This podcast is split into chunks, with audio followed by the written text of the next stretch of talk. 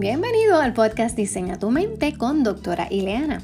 Me encanta tratar con la gente que quiere cambiar y mejorar. Por casi dos décadas he trabajado con cientos de pacientes a quienes les he ayudado a construir una mejor vida y alcanzar su potencial. Y en cada episodio compartiré contigo mis conocimientos, experiencia y las claves que inspiran mi vida que sé inspirarán la tuya. Si quieres diseñar tu mente, pero sobre todo transformar tu vida, entonces estás en el lugar correcto.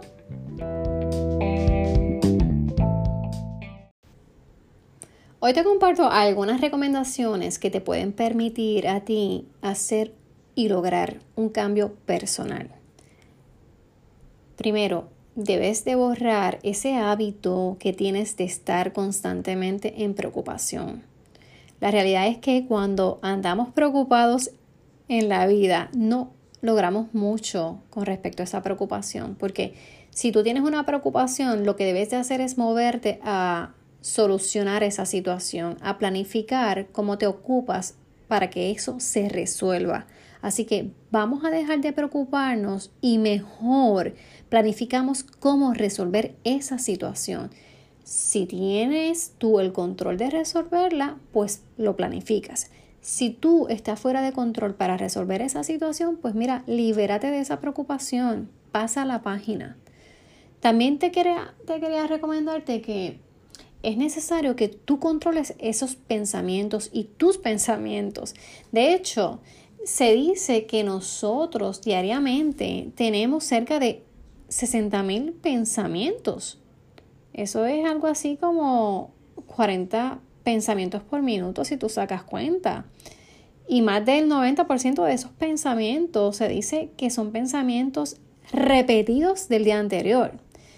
Siendo así, te sugiero que procures centrarte en pensamientos y en cosas positivas. Recuerda que tú tienes el poder de dominar tu mente, la mente no tiene por qué dominarte, porque tú puedes determinar qué tú piensas debes de trabajar con ese equilibrio de tu vida. Así que tú necesitas equilibrar la vida, necesitas sanarte por dentro.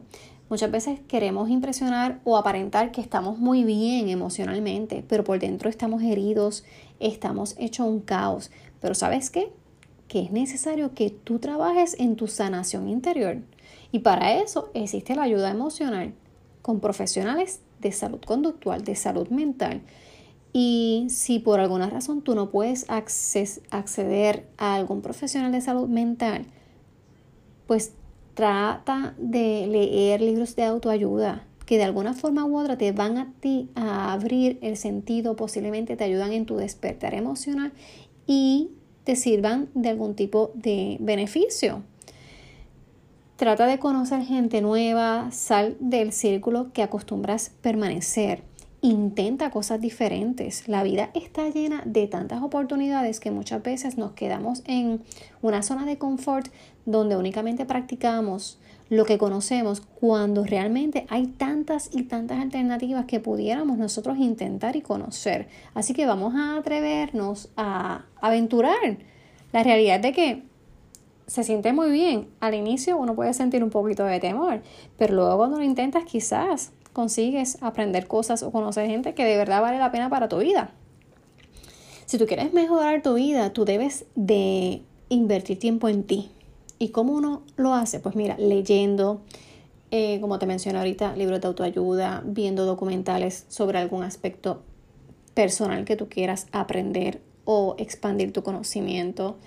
Inviertes tiempo en ti educándote, inviertes tiempo en ti descansando, pero lo importante es que tú busques y logres un equilibrio donde tú no te estés dedicando única y exclusivamente a satisfacer las necesidades de otro, porque tú eres tan importante como otra persona, así que es necesario que tú saques tiempo para invertirlo en ti. Y de esa manera tú te vas a estar demostrando que te amas, que te cuidas.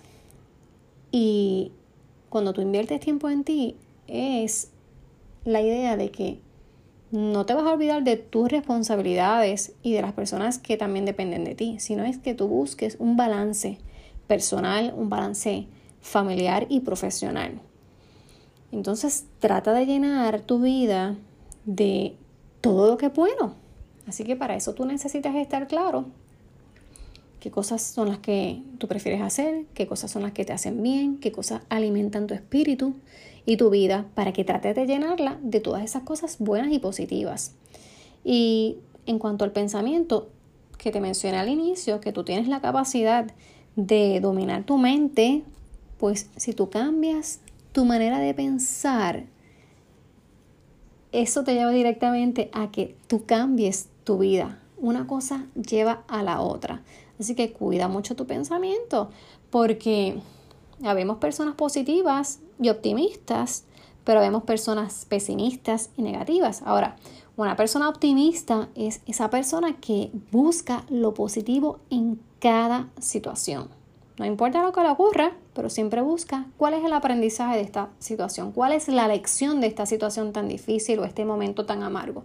Esa es la persona optimista que busca siempre lo positivo en cada situación que vive, versus la persona pesimista que siempre busca lo negativo en cada situación.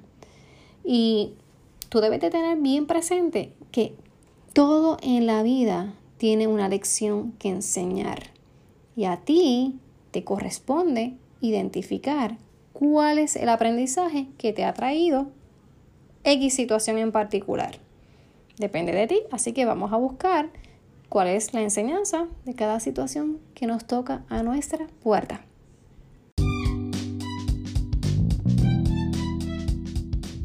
Este episodio terminó. Recuerda suscribirte para recibir el mejor contenido de estrategias y claves para tu desarrollo personal. Y si el tema de hoy te gustó, solo te pido que lo compartas con tres amigos que puedan beneficiarse y que me regales cinco estrellas. Es la forma de que este podcast pueda llegar a más gente. Si gustas, puedes seguirme en Instagram donde aparezco como doctora Ileana. Y será hasta la próxima. Chao. Bye.